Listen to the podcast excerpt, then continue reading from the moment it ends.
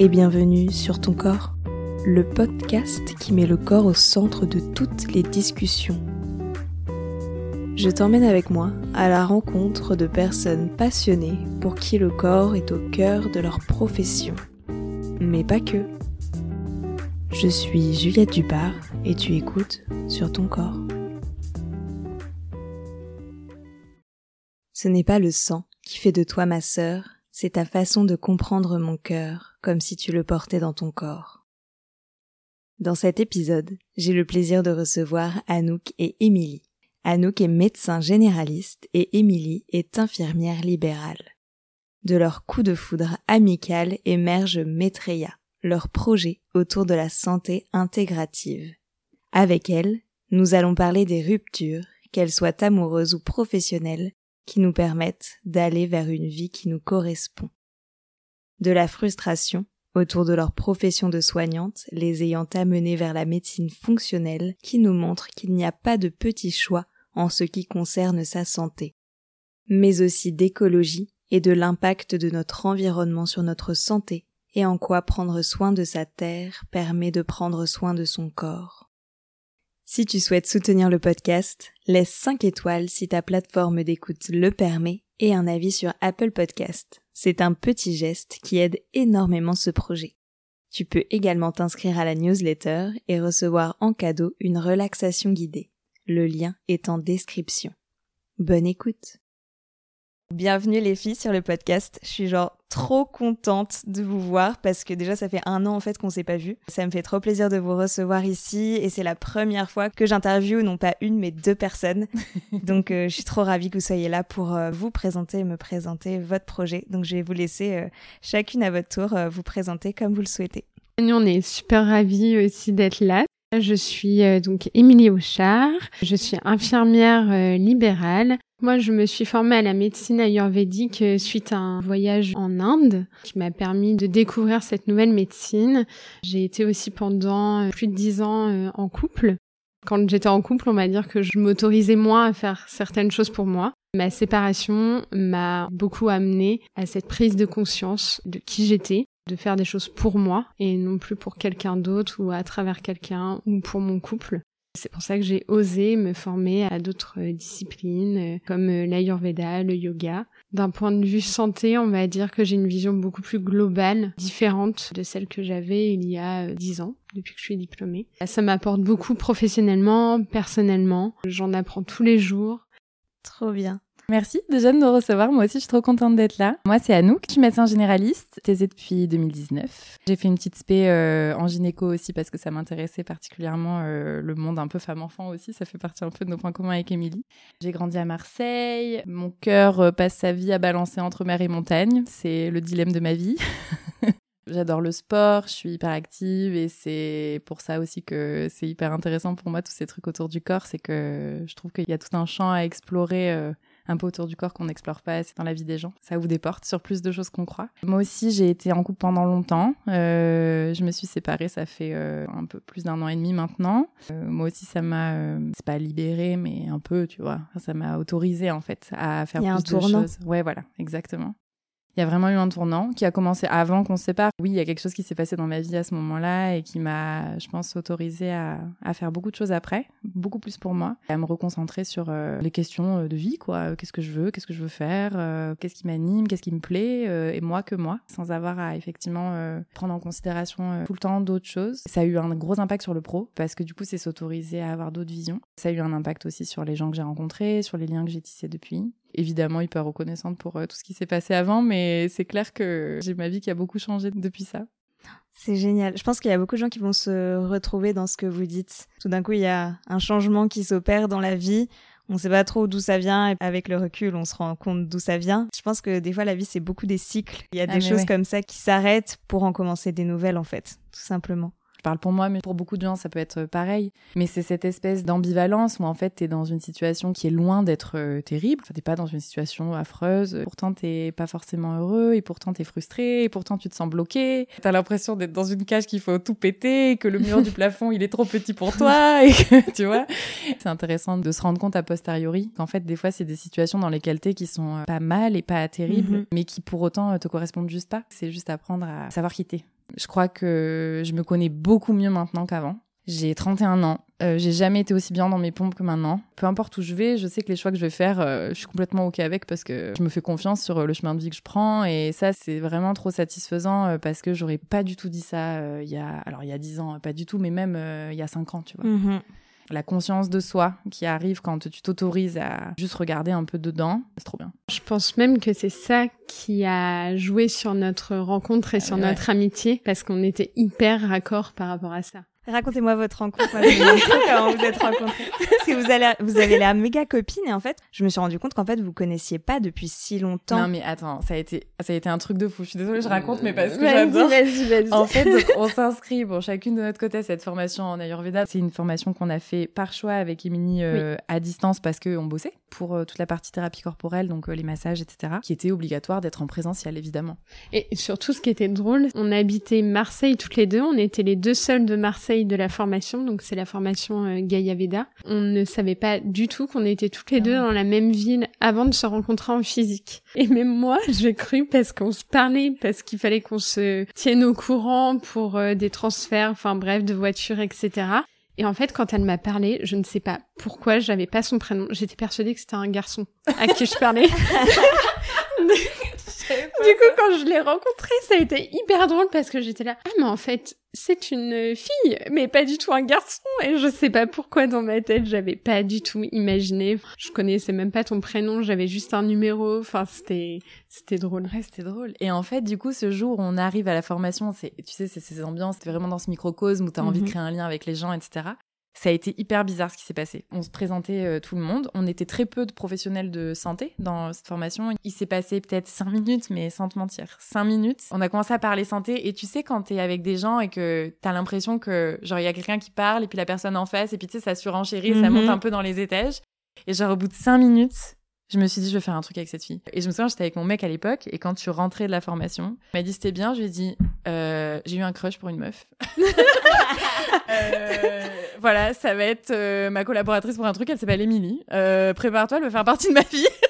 Ah, c'est incroyable. Ouais, voilà. Ouais, en fait, on a vraiment eu un vrai coup de foudre amical. Pour le coup, moi, j'étais déjà séparée, mais c'était récent. Et ça a été une séparation voulue, qui a pris du temps parce qu'on l'a décidé ensemble au sein de mon couple. Mais c'est quelqu'un pour qui j'avais beaucoup de respect, d'admiration. Euh, J'aimais beaucoup euh, mon ex. Même si c'était ok, c'est une séparation qui m'a fait quand même souffrir.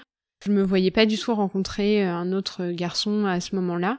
On parle souvent du coup de foudre pour euh, les relations de couple, mais en amitié jamais. Moi, j'ai eu un premier coup de foudre pour une nana, mais amicale. C'était génial. C'était une très belle rencontre et euh, on est devenus euh, amis, mais aussi euh, bah, associés. Ouais. Le hasard des rencontres, déjà, je trouve ça trop génial. Enfin, que vous soyez les deux à venir de Marseille et que vous vous rencontrez dans cette formation, Mm. c'est fou. Les coups de foudre amicaux, c'est un truc qui est super puissant, je Oui. trouve. Mm. Et puis que t'es su, en fait, que vous alliez bosser ensemble. Enfin, c'était pas juste, j'ai trop envie de boire des coups avec cette fille. C'est genre, j'ai envie de Oui. faire des projets avec cette fille, quoi. Je suis un peu fascinée. J'avoue. Non, et puis on avait cet aspect, elle soit médecin, moi infirmière, qu'on avait une autre vision, qu'on commençait à se connaître en tant que personne, à s'aimer aussi.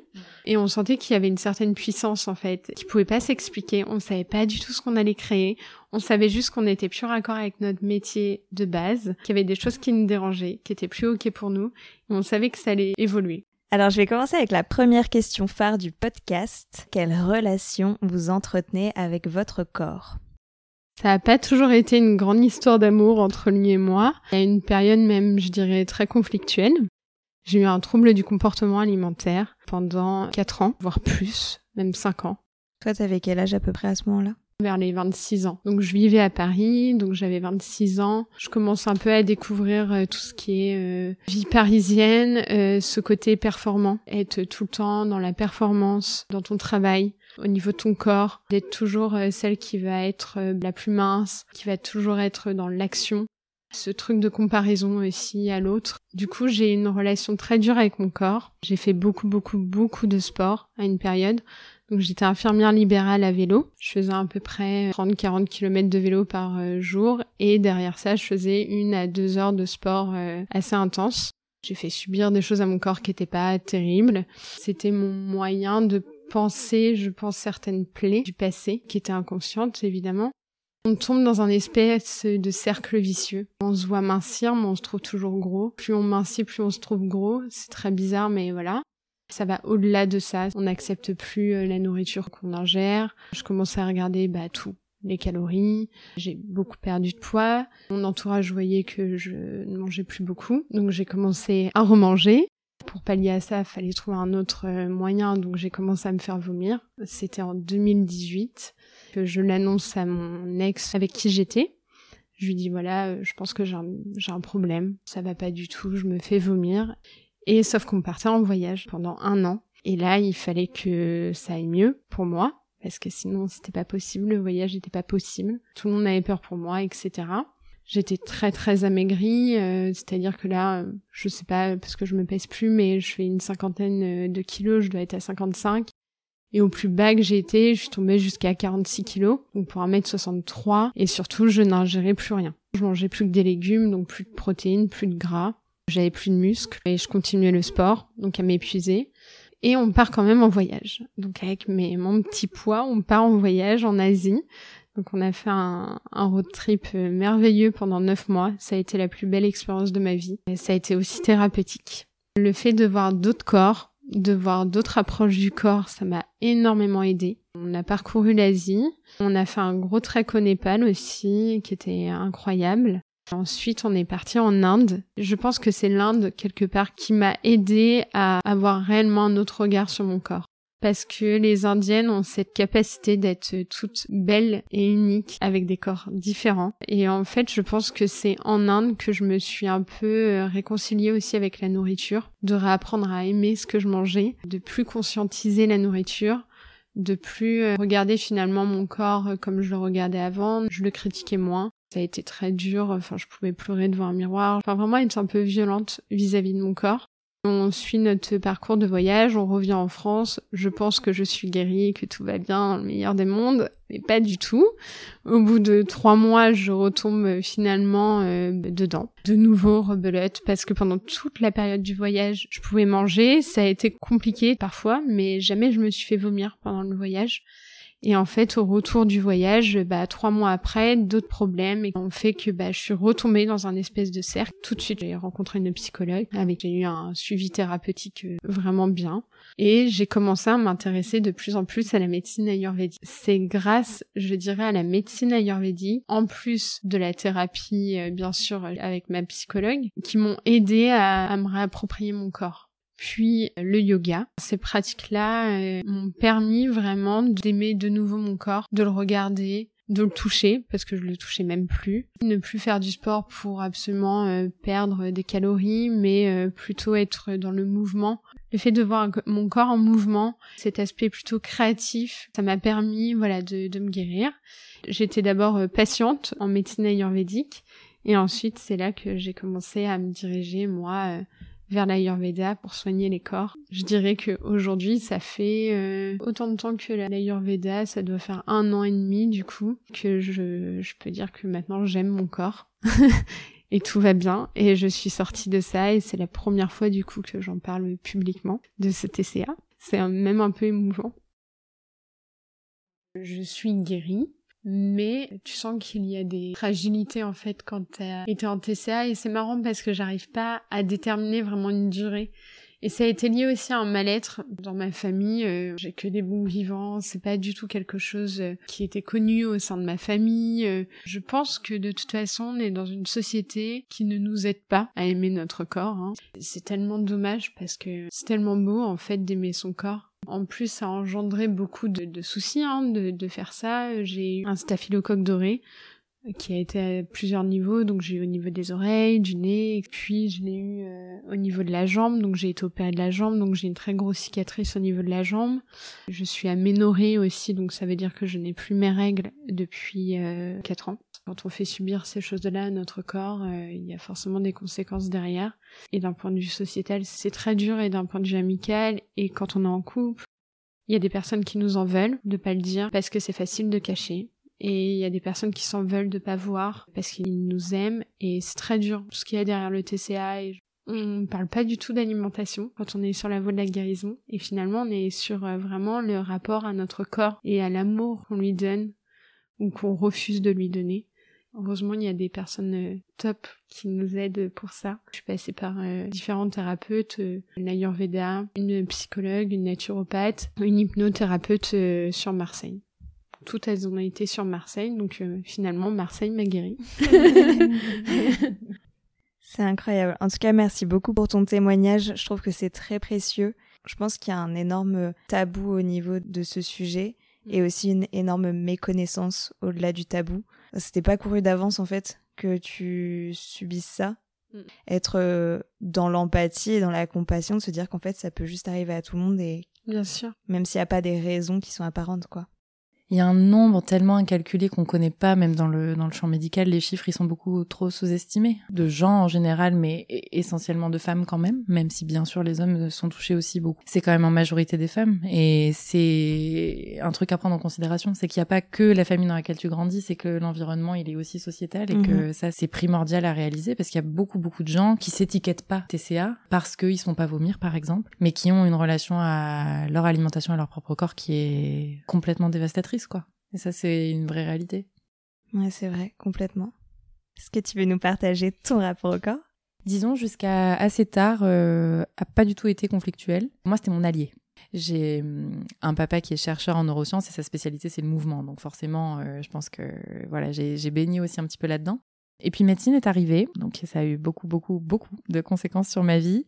J'ai eu des problèmes de santé pendant mon internat, de par euh, la vie euh, que j'étais obligée de mener pour euh, ces études. Ça a commencé à devenir plus compliqué parce que je me sentais super trahie par ce corps qui m'avait jamais questionné, quoi, tu vois, jusqu'alors.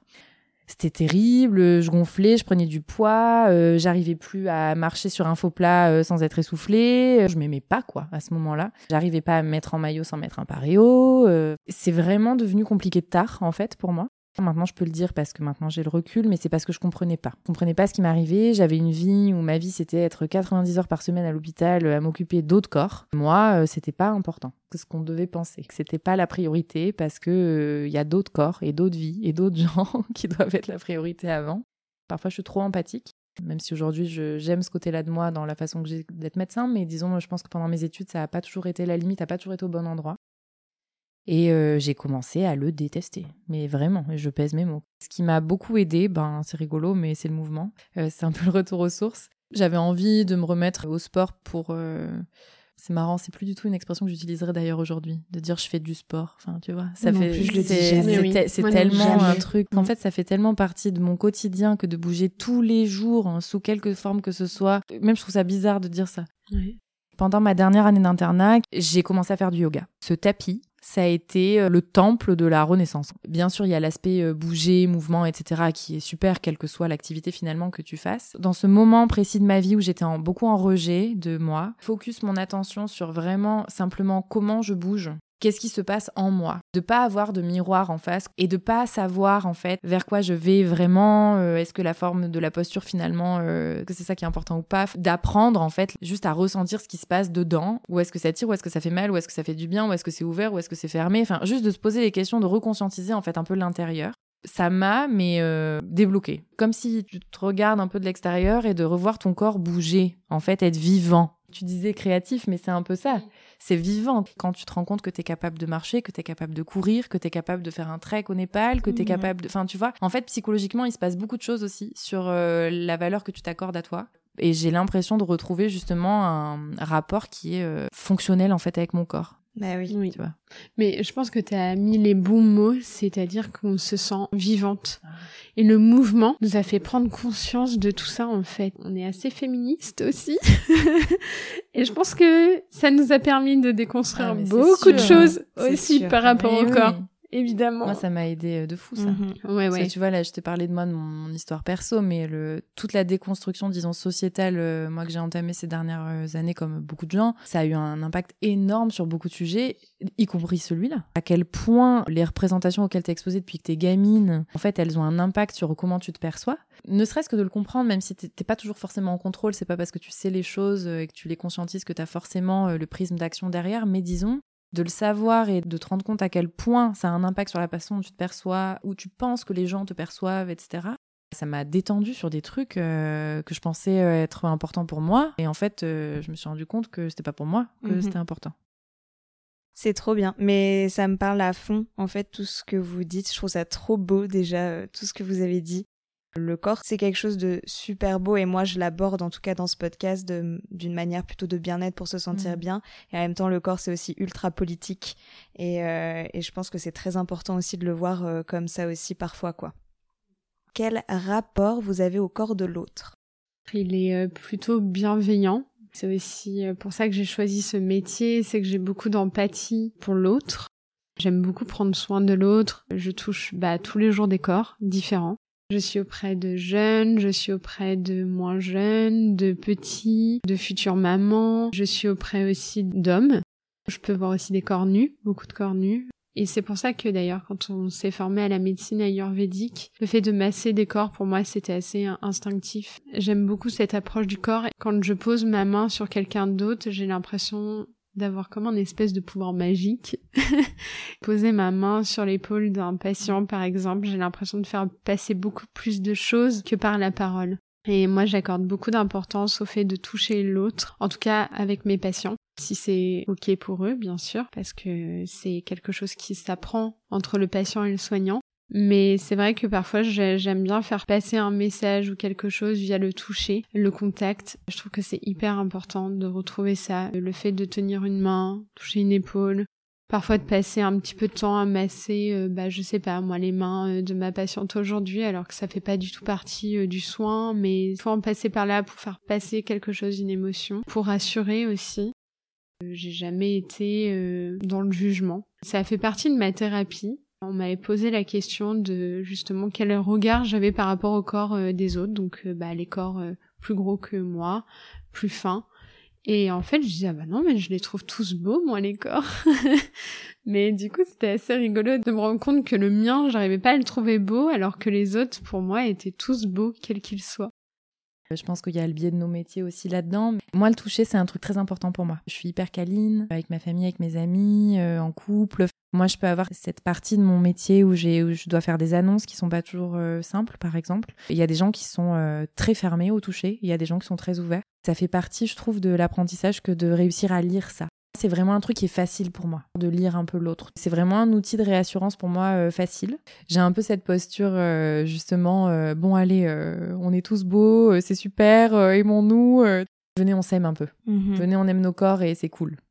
Mais c'est que c'est fascinant, en fait, un corps. C'est beau, quoi, de se rendre compte de comment ça marche et de ce que c'est capable de faire. Et puis parce que du coup, ben, forcément, moi, il y a la théorie derrière, tu vois, de la biologie et tout. Et, te dire, mais waouh, mais ça peut faire tout ça. Moi, je suis émerveillée de ce que c'est que le corps. Mhm.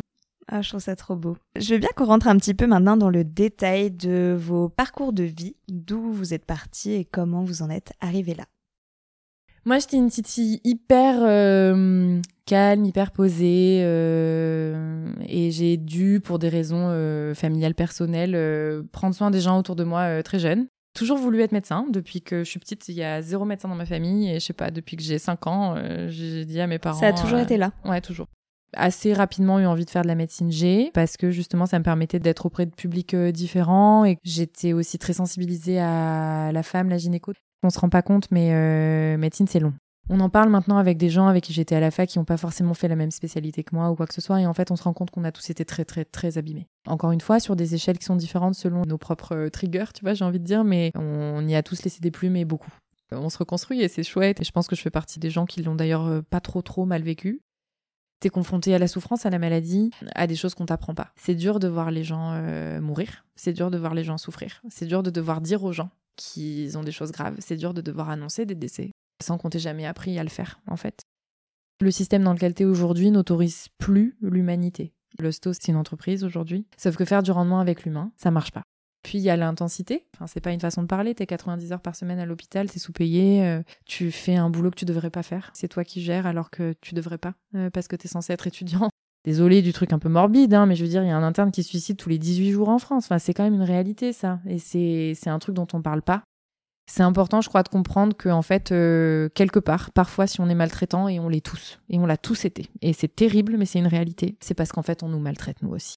Je me retrouvais pas dans cette façon de soigner. Euh, c'était pas le soin le problème, c'était le système. Ça a été le moment où moi j'ai commencé à avoir mes problèmes de santé. J'ai expérimenté ce double truc euh, terrible du soignant qui a pas le temps et de la patiente qui n'y a pas de solution. L'alimentation, ça a été ma première euh, source euh, de guérison. J'ai commencé à passer des nuits entières sur PubMed, c'est le truc de littérature scientifique, d'articles, tu vois, où j'étais là à lire des trucs sur la nutrition, le microbiote, le cerveau, enfin tout c'est marrant, je me rends compte en en parlant qu'il y a tout qui s'imbrique un peu, mais finalement, le perso, le pro, toutes ces choses-là, euh, ça va ensemble. Quand il y a des choses qui se déconstruisent d'un côté, il y a des choses qui se déconstruisent de l'autre aussi de me rendre compte que j'étais dans une vie qui ne me correspondait pas, même si euh, j'avais une vie qui était très douce. Euh, j'étais avec quelqu'un d'absolument merveilleux, euh, dans un quotidien super, mais qui correspond pas du tout à qui je suis. Des décisions pro, des décisions perso qui ont fait que aujourd'hui, clairement, ça va vous faire rire, mais je vis ma best life, quoi. Enfin, vraiment, je suis hyper heureuse. J'ai une communauté amicale très forte depuis que je suis petite. vraiment, c'est ma famille profiter de la simplicité de la vie, je passe ma vie à rétrograder, quoi. J'ai un tout petit salaire, euh, je suis hyper heureuse, je monte des projets qui m'animent avec des gens que j'aime. Et bien sûr, j'ai complètement conscience du luxe que c'est de pouvoir avoir un travail qui te permet d'être aussi flexible et que aujourd'hui, euh, si je gagne peu, euh, c'est par choix et pas parce que c'est une obligation. J'ai fait des choix de vie qui font que euh, je m'autorise en fait à avoir le temps de vivre la vie que j'ai envie de vivre. Et aujourd'hui, pour moi, la préciosité après ces dix ans de pas de temps, de sacrifice en fait, peu importe les difficultés qu'il y a eu, parce qu'il y en a eu, pas qu'un peu. Je sais que ça va résonner pour Émilie, mais c'est de les transformer en quelque chose de beau en fait, et de dire bah voilà, ça, ça fait partie de mon histoire, c'est mon petit baluchon. Mon grand-père, il dit beaucoup ça. Il dit on a tous un petit baluchon contre un bal et on a tous des trucs différents dedans. La question c'est t'en fais quoi? Où est-ce que tu grimpes avec? Je suis hyper heureuse là où j'en suis aujourd'hui et comme je te disais tout à l'heure au début, euh, zéro doute sur le fait que tous les choix que je ferai à partir de maintenant, parce que j'ai cette conscience-là, euh, bah, je vais être hyper ok avec. Euh, j'ai 33 ans, parce que je crois que je ne l'avais pas dit. Je viens du Loir-et-Cher. C'est une région que j'adore, où il y a toute ma famille. J'ai un petit frère, j'ai une maman super. J'ai perdu mon père en 2001, juste avant de rentrer en sixième. Euh, j'avais un père euh, dépressif qui a décidé de mettre fin à ses jours, qui a décidé que la vie euh, sur Terre n'était pas faite pour lui. Il avait ses raisons et je les respecte. J'étais très liée à lui, on partageait en fait l'amour de l'équitation tous les deux. Le cheval pour moi ça a été je pense ma première approche finalement dans le mouvement et de me rendre compte que mon père conscientisait pas en fait ce qu'il vivait, la dépression, etc. Mais je me rendais compte quand même d'une chose, c'est qu'il était heureux dans le mouvement grâce à sa passion pour le cheval. Ça, c'était assez beau à voir et j'aimais vraiment partager ça avec lui. Suite au décès de mon père, donc ça a forcément pas été une période évidente pendant l'enfance. J'ai un petit frère euh, pour qui ça a été très dur aussi. Je me suis beaucoup cherchée pendant l'adolescence, justement, je bah, j'essayais de faire avec tous les éléments, d'être euh, en fait euh, d'être bonne à l'école, euh, d'être une sœur assez bienveillante, d'être une fille assez facile et en fait bon bah il y a des choses qui me mettaient en colère, il y avait des choses qui me challengeaient aussi beaucoup. Donc ça a été une période voilà un peu de, de recherche sur moi, sur qui j'étais. Et petit à petit, je me suis dit, euh, ça a été vite un peu mon credo, je voulais un peu transformer le négatif en positif. C'est comme ça que j'ai fait mon deuil aussi par rapport à mon père, de voir le beau là où il n'y en avait pas forcément. Quand je voyais quelqu'un souffrir, j'y réfléchissais, je me disais mais comment je pourrais euh, bah, égayer un peu sa journée? Donc euh, bah, j'ai vite été euh, aussi le petit clown de la famille. je parlais pas du coup trop de mes problèmes à moi. J'aimais pas trop. D'ailleurs, mes amis me disent souvent, de toute façon, Émilie, quand on te demande si ça va, tu nous dis toujours oui. ça a été euh, assez important dans ma vie de transformer euh, la tristesse en joie. Je suis assez vite émerveillée partout. Je suis assez curieuse de tout.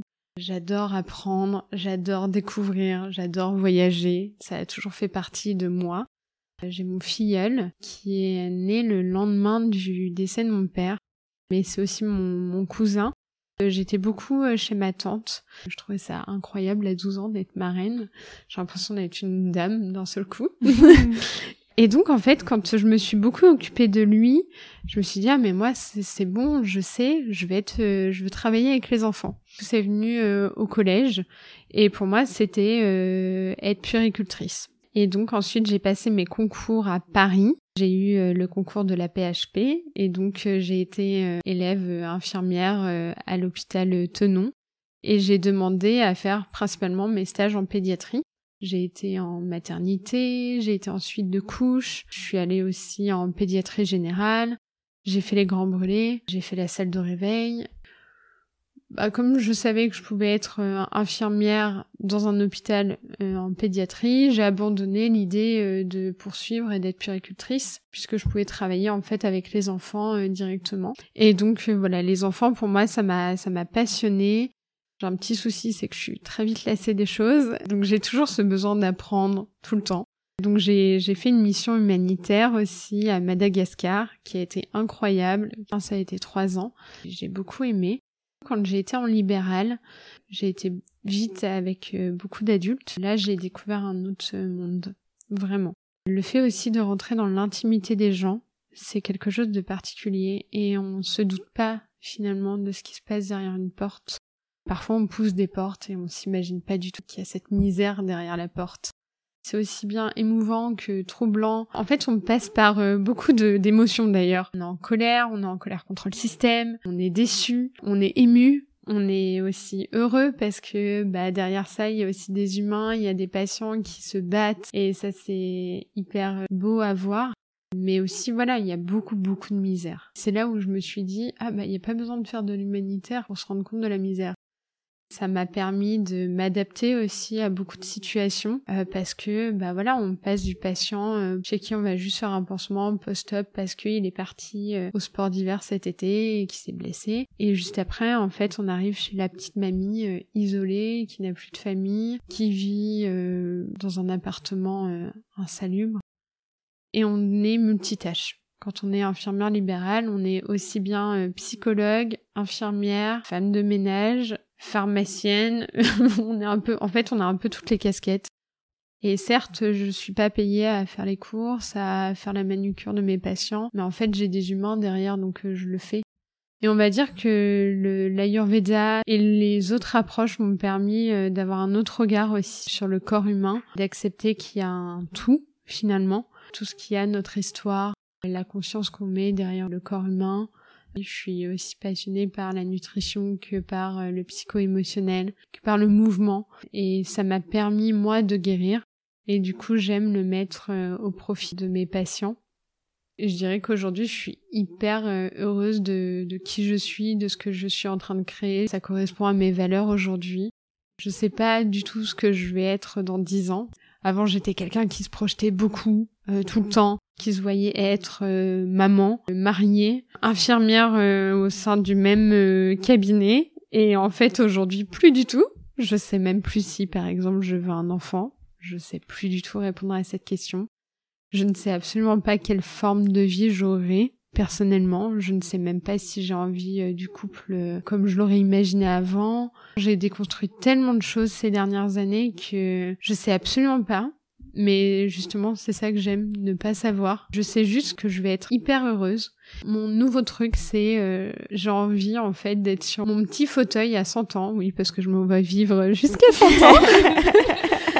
en train de me dire mais j'ai rien regretté et tout a été super et je veux pas avoir de, de regrets plus tard. Je suis assez aussi euh, reconnaissante euh, d'avoir un entourage amical hyper fort qui me permet d'avancer, qui me permet d'être celle que je suis. J'ai un entourage aussi familial, comme je dis souvent, j'ai un noyau dur en fait qui me permet d'avancer et je pense que sans ça, sans le lien social, je ne serais pas la, la, même non plus. Et en fait, je me sens hyper puissante, mais grâce aussi euh, aux autres qui m'entourent, même grâce à mes patients finalement. J'ai l'impression en fait que j'ai un socle énorme et que c'est ce socle en fait c'est plein de gens merveilleux qui me permettent en fait d'être qui je suis aujourd'hui et de me dire qu'un jour voilà j'aurai 100 ans et je ne regretterai pas ma vie et je l'aimerai et je me dirai waouh elle a été géniale parce que je l'ai voulu comme ça.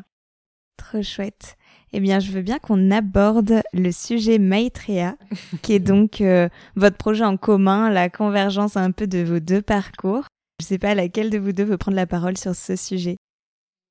Quand on s'est rencontré avec Émilie, du coup, on a eu envie euh, très vite de créer quelque chose ensemble dans la santé. On a eu envie de créer quelque chose de nouveau dans la santé parce que on était euh, frustrés, en fait, tout simplement, toutes les deux, de beaucoup de choses dans nos boulots respectifs. Et il nous manquait ce rapport aux patients et aux patientes avec du temps. On a découvert en fait ce que c'était la santé intégrative, la médecine fonctionnelle. Et en fait, ça nous a parlé, on s'est dit ok, on sait pas encore euh, quelle forme ça va prendre. On continue à se former parce qu'on adore. Et d'un coup, c'est devenu vrai. Aussi, on voulait euh, remettre justement le corps à sa place? Bah justement, toutes ces conversations et qui ont fini par converger en fait vers euh, le fonctionnel, vers la santé intégrative, on s'est dit qu'est-ce qu'on fait? Qu'est-ce qu'on fait de l'Ayurveda dans tout ça? Parce qu'on veut pas faire des consultes d'Ayurveda, on veut que ce soit un outil parmi tous les autres pour nous.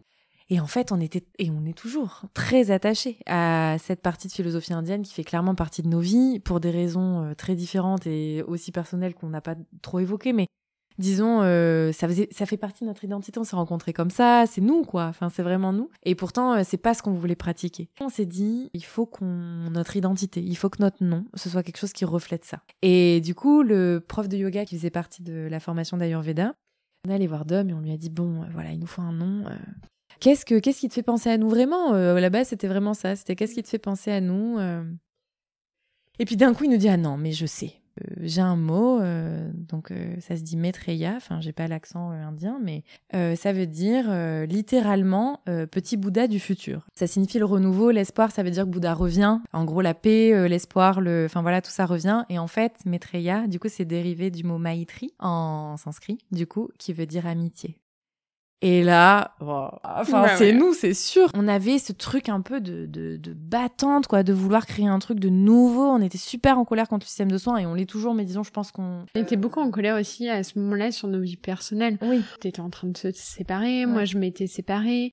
Et finalement, du coup, ce, ce, terme de renouveau, comme le phénix qui renaît de ses cendres, bah, c'est un petit peu ça finalement pour nos vies perso, pour nos vies professionnelles. Et encore une fois, de transformer bah, le négatif en mmh. positif. Je crois qu'à partir du moment où on a eu un nom, d'un coup, on était, on était une entité, quoi. Mhm. Tu vois, c'était vraiment, on était un. C'est, je dirais, pour résumer, c'est un super projet euh, professionnel parce que ça nous donne un nouveau souffle, euh, je pense, dans le soin, euh, qu'on avait besoin de se créer. Nous, on voulait plus subir. Et du coup, ça nous a vachement émancipé bah, de créer quelque chose autour du soin de nouveau qui nous corresponde. Mais c'est devenu plus que ça parce qu'en fait, c'est devenu aussi notre projet de vie. C'est nous, en fait. Je pense que c'est une partie de ce qu'on est. Déjà, on voulait plus subir dans nos vies privées on a décidé chacune euh, de mettre fin à notre relation amoureuse avant de ne plus aimer l'autre. Anouk, comme moi, on a arrêté une relation tout en aimant la personne avec mm. qui on était. Je me voyais pas détester mon ex, lui non plus. Anouk, c'est pareil avec euh, son ex. Et je pense que finalement, avec le soin, c'est un peu pareil on voulait pas détester en fait notre métier parce que finalement on a choisi quand même ce métier, on l'aime de base. Mm.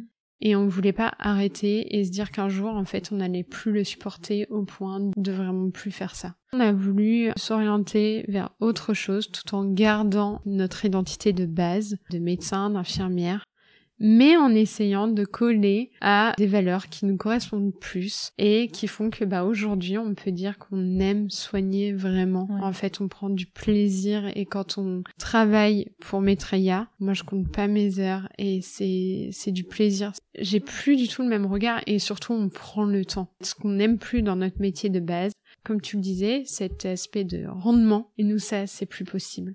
Du coup, on fait moins. On prend une heure et demie par euh, consultation mais on voulait faire du qualitatif. Et ça, c'était vraiment important pour nous. On voulait faire moins, mais mieux. Quitte à gagner moins, parce que c'est ce qui se passe. On se rémunère pas pour le moment, beaucoup. Nous, ce qu'on veut, c'est être bien avec notre métier. Toujours avoir cette espèce d'émerveillement qu'on a naturellement, euh, mais l'avoir par rapport à notre métier. On voulait pas être en rupture, je pense, avec le soin. Je suis une bien meilleure médecin euh, depuis que je travaille moins et depuis que j'ai maîtrisé, je suis beaucoup plus dispo. On n'est plus en train de se battre en fait contre notre métier. On est hyper apaisé, mais pourquoi? Mais parce qu'on a une solution, on a de repli. Je pense qu'on a toutes les dents en commun un truc, c'est que la sensation d'être bloqué, le sentiment de me sentir euh, enfermée, bloquée, euh, de pas pouvoir bouger, euh, c'est un truc, c'est très très très challengeant pour moi. Je peux prendre sur moi pour énormément de choses, mais ça c'est très difficile. Et en fait, là j'ai l'impression de plus être bloquée dans ce boulot que j'ai toujours, tu vois, désiré depuis que j'ai 5 ans, que j'ai aimé de toute mon âme et qui m'a détruite aussi. Je trouve que c'est le moyen de se réconcilier aussi avec ça et de justement pas être dans la rupture et pas être dans le rejet. Et ça, c'est super précieux parce qu'en fait, ça fait aussi partie de qui on est que d'être soignante. Et moi, c'est pas quelque chose auquel j'ai envie de renoncer. Mhm. Jamais. Complètement. Les deux, on a une façon de communiquer. Vraiment, on a beaucoup de chance. On parle beaucoup de nos émotions. Au-delà de l'association, on est très amis. Hein. On se considère un peu comme des sœurs. Parce que, en fait, quand on est euh, professionnel de santé, on a une charge émotionnelle énorme. Et en fait, quand on a cette capacité à parler, à s'exprimer facilement, ça aide beaucoup. Par exemple, la communication, pour nous, c'est hyper important. C'est hyper important pour Maitreya, mais c'est hyper important pour notre santé mentale aussi. Maitreya aussi, c'est ça. C'est la communication, c'est le lien à l'autre. Et d'ailleurs, ça fait partie aussi de l'identité de Maitreya, c'est de nous, on a à cœur de créer du lien aussi avec d'autres soignants, de se dire qu'il y a de la place pour tout le monde d'être hyper euh, ouverte sur euh, d'autres métiers. Alors il y a euh, la santé pure, donc ça va être par exemple, on va être hyper intéressé par le travail des kinés, des ostéos, mais aussi avec des gens qui vont être finalement dans le mouvement, donc profs de yoga, des danseurs, des art thérapeutes. Sur Instagram, on fait de la vulgarisation médicale et encore une fois, Maitreya, on a décidé que ça serait faire peu mais bien. Donc on a peu de posts sur Instagram, mais c'est pour nous en tout cas, c'est quelque chose qui nous ressemble, c'est qualitatif selon nos critères à nous.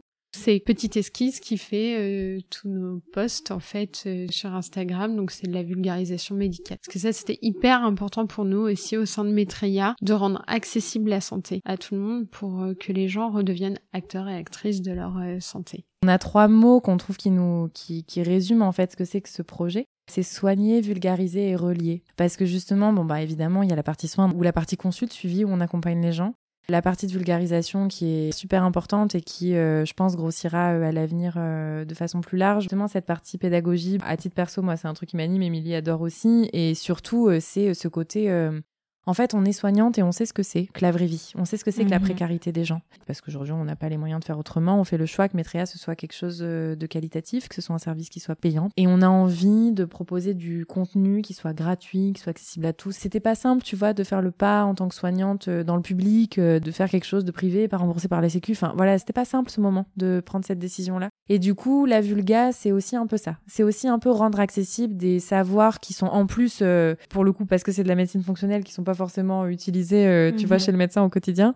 Si les gens ont envie, en fait, qu'ils puissent avoir un accès, et on n'est pas du tout les seuls à faire ça, et il y a des gens euh, super compétents qui font encore mieux, et c'est génial. Ça fait partie un peu de qui on est, de vouloir transmettre un peu de ça.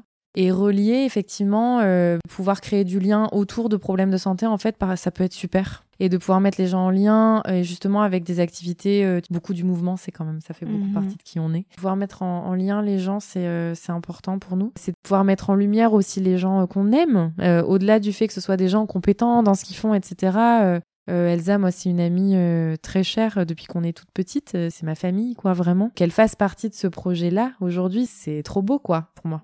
C'est le lien avec les patients, c'est le lien avec les gens qu'on aime, c'est le lien de nous. C'est vraiment qui on est, ça. C'est trop bien. De toute façon, depuis que je vous entends parler et qu'on a commencé à échanger ensemble et que là, vous me parlez avec euh, beaucoup de passion de votre projet, il y a vraiment euh, la générosité, je trouve, qui ressort. C'est vraiment trop, trop beau et, et, je souhaite très longue vie à votre projet, en tout cas. C'est trop chouette. Je veux bien que vous me parliez un petit peu de la médecine fonctionnelle et santé intégrative. Parce que j'ai cru comprendre un petit peu ce que c'était justement euh, grâce à vos posts, euh, vous en parliez juste là. Mais pour peut-être les personnes qui ne savent pas ce que ça représente, euh, venir nous résumer un petit peu ça pour que ce soit compréhensible. La médecine fonctionnelle, c'est une médecine occidentale qui existe dans plein d'autres pays qu'en France. C'est simplement qu'on est toujours un peu en retard, nous, ici, mais c'est beaucoup aux États-Unis et beaucoup au Royaume-Uni dans les pays scandinaves, en gros une façon de voir euh, la santé de façon plus globale en fait euh, comme le font plein d'autres médecines aussi. C'est simplement que ça reste une médecine qui est dite scientifique dans le sens où les outils qu'on utilise c'est des outils de science. Justement ce qu'on aime bien c'est euh, se dire que quelque part aujourd'hui on a la capacité via cette médecine fonctionnelle ou santé intégrative ça veut dire la même chose c'est deux mots qui veulent dire la même chose de prouver scientifiquement quelque part des concepts aussi vieux que ceux de la médecine ayurvédique quelque part même si on peut pas faire des équivalences partout, mais il y a quelque chose dans l'Ayurveda de l'ordre aussi du spirituel, euh, qui est euh, évidemment quelque chose à part. Et donc en pratique, euh, de façon beaucoup plus concrète, la médecine fonctionnelle, c'est une médecine qui articule quatre grands piliers. Moi je dis souvent en consultation, c'est comme les parts d'un gâteau qu'il faut réussir à équilibrer. Le terrain, la propre unicité de chaque patient, les propres fragilités génétiques, familiales, ta propre immunité, ton propre microbiote, enfin toutes ces choses-là un petit peu précises Le deuxième pilier, c'est l'environnement dans lequel on vit. Donc c'est euh, beaucoup lié à l'écologie parce qu'en fait, c'est une erreur aujourd'hui que de pas considérer que le monde dans lequel on vit, il a un impact sur notre santé parce que c'est pas vrai. Et en fait, euh, dire que on peut avoir une bonne santé euh, sans prendre ça trop en considération, en fait, c'est se mentir. Notre corps, il est fait pour être exposé à plein de virus, plein de bactéries, à plein de choses. Il est fait pour être exposé à la disette, il est fait pour bouger beaucoup. Aujourd'hui, on est exposé à une quantité de stress euh, au sens biologique du terme, de par euh, toutes les toxines, les perturbateurs endocriniens, plein de choses qui font que c'est pas vrai que l'environnement ça a pas d'impact. Et que donc, bah, évidemment, l'alimentation au centre de ça, c'est super important et on pourrait développer largement. Mais donc, du coup, il y a euh, cette espèce de dualité entre la propre unicité de ce qu'on est en tant qu'humain et dans quel environnement on interagit, en fait, et quelles conséquences ça a sur soi. Le troisième pilier, c'est tout l'axe psycho-émotionnel qui est, euh, j'allais dire primordial, mais c'est même pas assez de dire ça. Euh, c'est en fait, de, au même titre que l'environnement, c'est comprendre qu'en fait, l'environnement émotionnel dans lequel on grandit, vit, évolue, il a des impacts et il a des impacts qui sont pas que, je déteste cette expression, que je vais la dire volontairement, qui ne sont pas que dans la tête, quoi, comme on entend tout le temps quand on va chez le médecin. En fait, être exposé à euh, des violences quand on est enfant, être exposé à un stress chronique, être exposé à un burn-out, en fait, ça a des conséquences qui sont biologiques, qui sont hormonales, qui sont réelles. Euh, non pas que ce qui est dans la tête, c'est pas réel, mais disons pour euh, poser les mots pour ceux qui ont encore un doute. Enfin, je veux dire, c'est complètement archaïque aujourd'hui que de penser que l'émotion, ça a pas d'impact sur notre santé, sur qui on est, parce que c'est pas vrai, et qu'aujourd'hui, toutes les recherches neuroscientifiques autour de l'émotion, c'est juste incroyable ce qui se passe, qu'on découvre. Le quatrième, qui est euh, ce qu'on dit souvent avec Émilie en consulte aux gens, euh, comme le terreau fertile pour euh, les autres, c'est le mode de vie. Il y a l'alimentation, le sommeil, le mouvement, la lumière aussi, beaucoup. Le contact social, c'est la base en fait. Et quand il n'y a pas la base, moi je dis souvent aux gens, parce que en fait, juste pour que ça fasse sens, dans notre parcours de soins, les patients voient Émilie d'abord qui leur parle justement beaucoup du mode de vie et du psycho-émotionnel, et me voient moi après pour la partie justement un petit peu plus affinée, médicale des terrains, de l'immunité, toutes ces choses-là. Et en fait, il y a certains patients, il y a beaucoup de profils, mais il y a beaucoup de patients qui veulent euh, la biologie, qui veulent le complément alimentaire, qui veulent le médicament, la pilule magique. Et souvent, euh, je leur dis, mais en fait, moi, je peux vous prescrire tous les trucs de la terre. S'il n'y a pas le terreau qui marche, il n'y a rien qui poussera dessus, en fait. Et donc c'est hyper important de comprendre que ce qu'on mange, comment on bouge, les, les, gens avec qui on interagit, ce qu'on met dans son cerveau, tous les, les réseaux sociaux qu'on a exposés toute la journée, et donc, c'est équilibrer ces quatre parts. Et après, évidemment, ça reste dans l'ordre de la prévention, dans le sens où quand bien même, parfois dans la vie, quand les parts de gâteau, elles sont équilibrées, eh ben, euh, il y a des choses qui se passent quand même. On pourra jamais prétendre, et je crois que les gens qui font ça, c'est des gens dangereux. Je crois qu'on pourra jamais prétendre pouvoir euh, tout éviter, tout prévenir, tout guérir. Parce que c'est pas vrai parce qu'il y a aussi euh, la malchance, le hasard, et qu'il y a beaucoup de choses qu'on peut éviter, beaucoup plus que ce qu'on croit. Je crois qu'on a beaucoup plus de pouvoir en santé que ce qu'on croit, et c'est la beauté de cette médecine. La santé intégrative ou la médecine fonctionnelle, c'est pas très bien traduit de l'anglais. En fait, en anglais, integrative health, ça veut dire intégral plutôt. Ça veut dire qui ah. intègre tout, qui prend en considération toutes les parts pour euh, maintenir une bonne santé. Tout a un impact sur euh, ta santé. Tu peux vraiment agir dessus à plein d'échelles différentes et qu'il y a plein de moyens de le faire. C'est une approche aussi pluridisciplinaire. Euh, il y a moins cette concurrence aussi entre les soignants dans cette approche, tu vois, il n'y a pas, euh, il y en a un qui dit vrai, l'autre qui dit faux, c'est on essaye d'entendre aussi plus la vie d'autres professionnels de santé et nous on dit souvent à nos patients, attention, on ne peut pas se substituer à mhm. Et le but, c'est de justement d'essayer de voir ce qu'on peut créer ensemble autour de vous pour aller mieux, soit dans vraiment le curatif, soit dans le préventif. En France, on, est, on a tendance à être beaucoup dans le curatif et ne pas croire que le préventif, ça veut dire prendre un médicament. C'est mhm. là, en fait, c'est redonner aussi un petit peu de bon sens. L'Ayurveda, c'est aussi beaucoup une médecine de bon sens, finalement. C'est de se rendre compte d'être hyper conscient de soi. Donc, il n'y a pas besoin d'avoir une pathologie particulière pour venir nous voir et pour prendre soin de soi. Euh, on peut juste avoir envie de continuer à aller bien tout le temps. Je trouve que effectivement de véhiculer l'image que ta santé elle est entre les mains du médecin qui a du derrière le bureau en face de toi, c'est complètement euh, hallucinant en fait finalement. Ces approches médicales là, même si elles restent oui scientifiques, oui occidentales, qui a des outils euh, biologiques, c'est des médecines euh, de l'unicité des gens. Ce qui va aller à l'un va pas aller à l'autre. De comprendre que quand on s'engage dans une démarche comme ça, on n'est pas passif. Si vous n'y arrivez pas, c'est pas grave. Faut aussi déculpabiliser les gens. C'est pas grave si vous n'y arrivez pas. Tout va bien. En fait, on performe déjà un peu trop dans la vie de tous les jours. Il n'y euh, a pas besoin de performer chez le médecin non plus. Mhm. seul objectif, c'est de se pointer pour soi-même tous les jours. Il n'y a pas de petits choix, il n'y a pas de petits changements. C'est un état d'esprit. Aujourd'hui, je crois que quand on est engagé dans une démarche comme ça, c'est avoir envie d'être en bonne santé. Quand on dit unicité, c'est euh, bien sûr le terrain de chaque personne, mais c'est aussi adapter les prises en charge aux possibilités des gens dans leur vie pour que ça devienne possible, en fait. Et accessible. accessible, voilà. Que les gens se disent c'est accessible finalement. Ce qu'il y a de beau avec tout ça, c'est que c'est vertueux, en fait c'est que plus tu fais, plus tu as envie de faire, parce que plus tu comprends, plus tu fais les liens, et parce que tu te rends compte que ça fait du bien, et que ça marche, en fait. Je pense que des fois, on, se, on imagine un mur infranchissable en face de soi, alors que bah il y a peut-être un escalier qui est juste à côté, et il faudra prendre une marche après l'autre. Et en fait, ce sera pas si compliqué que ça. Et euh, je reviens sur ce que tu disais sur le fait de, de la performance dans le domaine du bien-être et de la santé, parce que ça me fait penser à une anecdote euh, d'une élève que je suis en cours particulier, en yoga. Et je me souviens, on fait une séance, et à la fin de la séance, pendant la relaxation, je lui parle de se détendre et tout, et elle me dit euh, Non, mais là, en fait, j'arrive pas.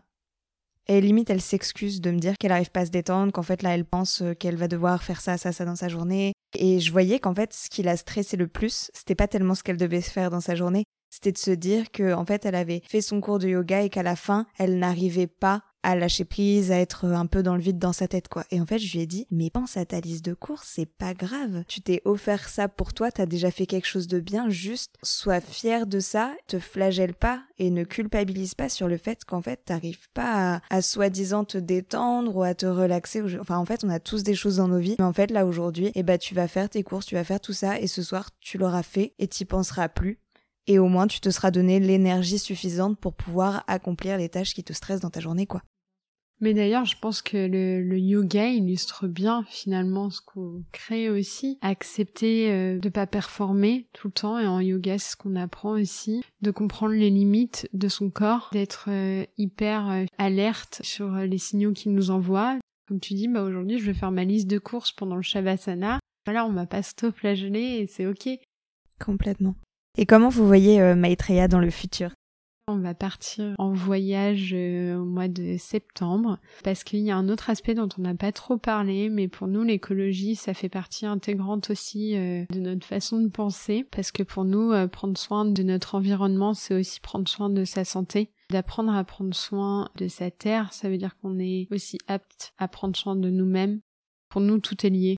On aimerait euh, du coup euh, voyager sans prendre l'avion, avec toujours cette idée de mouvement. Du coup, il y aura beaucoup de randonnées. Et on aimerait partir à la rencontre aussi de différentes personnes, apprendre des autres. Par exemple, on aimerait aller en Norvège, faire du euh, woofing, apprendre à construire certaines choses, apprendre à créer un jardin, travailler auprès des gens pour en apprendre toujours plus sur l'humain.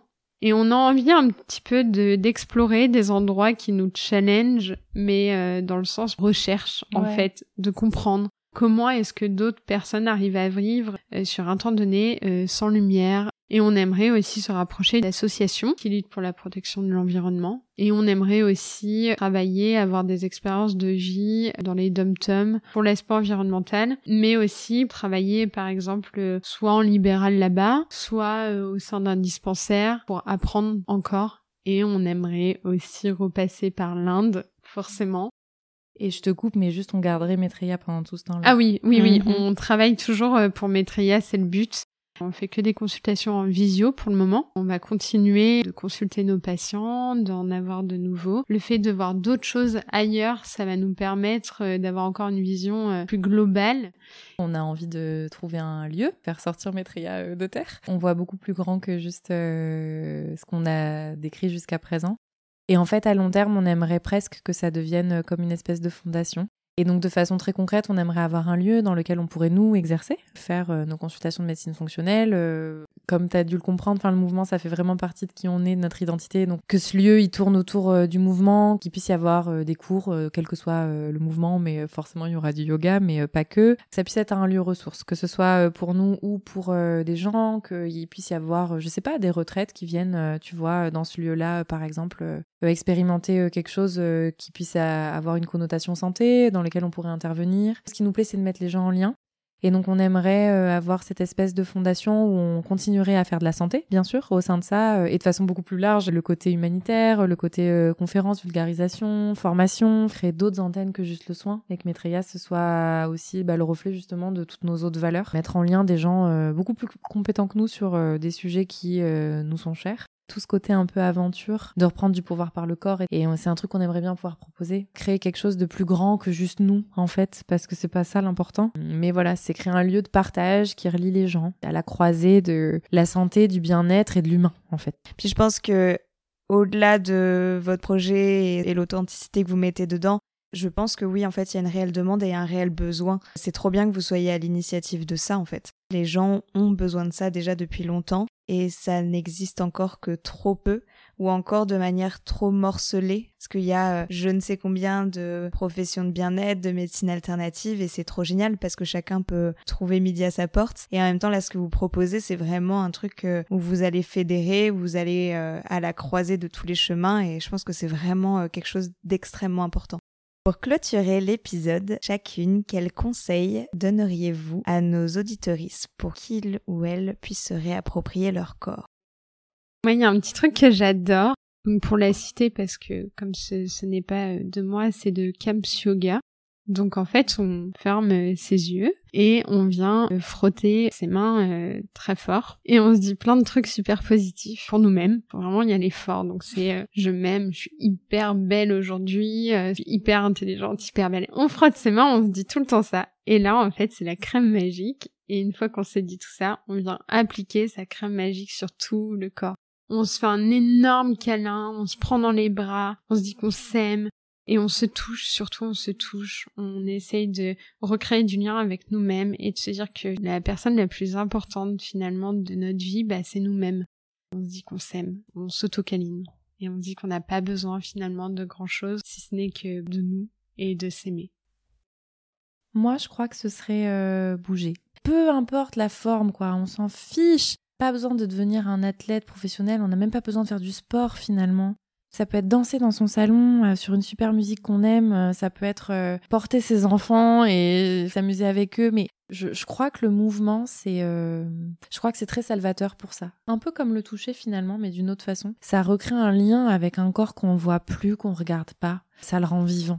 Ça aide pour réaimer un corps qu'on n'aime plus, et je vais en dire un autre parce que vraiment j'arrive pas à choisir et parce que c'est un truc qui m'est très cher aussi. C'est très perso. J'écris beaucoup. Parfois euh, poser des mots sur papier, c'est pas pareil que de les avoir dans sa tête. Parfois de mettre des mots même durs sur le regard qu'on se porte à soi. Parfois ça peut être utile parce que des fois c'est bien de dire euh, mon corps je le trouve comme ça. J'en pense ça, j'ai tel regard sur lui.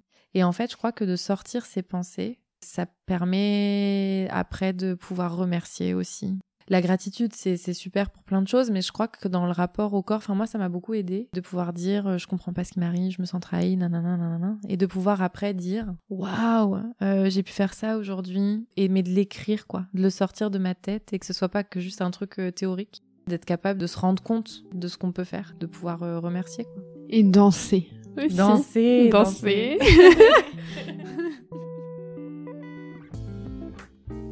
Merci à Anouk et Émilie de nous avoir partagé leurs histoires et leur rapport au corps. Et merci à toi de t'être joint à nous pour cette conversation. Je suis très inspirée par ces deux femmes. Leur générosité et leur capacité à fédérer transparaît dans leur partage et dans leurs projets. Je t'invite à suivre leur compte Instagram de vulgarisation scientifique Maitreya Santé, illustré par Petite Esquisse, et à les solliciter si une consultation de médecine fonctionnelle t'intéresse. Toutes les informations sont en description de l'épisode. N'hésite pas à m'écrire ou à mettre un avis sur Apple Podcast pour me donner ton ressenti. Ce podcast est une production indépendante, alors pense à le partager autour de toi et me laisser 5 étoiles si ta plateforme d'écoute le permet afin de soutenir mon travail.